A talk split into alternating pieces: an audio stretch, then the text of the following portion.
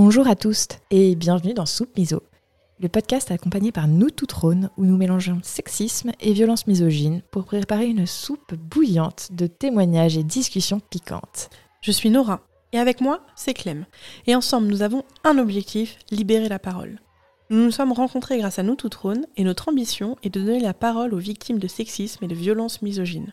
Nous croyons que chaque voix compte, chaque histoire est importante. Dans notre société, on demande souvent aux victimes de se taire, de garder le silence. Mais ici, dans Soupe Miso, nous voulons briser ce silence. On veut permettre aux victimes de raconter leurs histoires, de dépasser les préjugés et de donner une voix à ceux et celles qui en sont privés.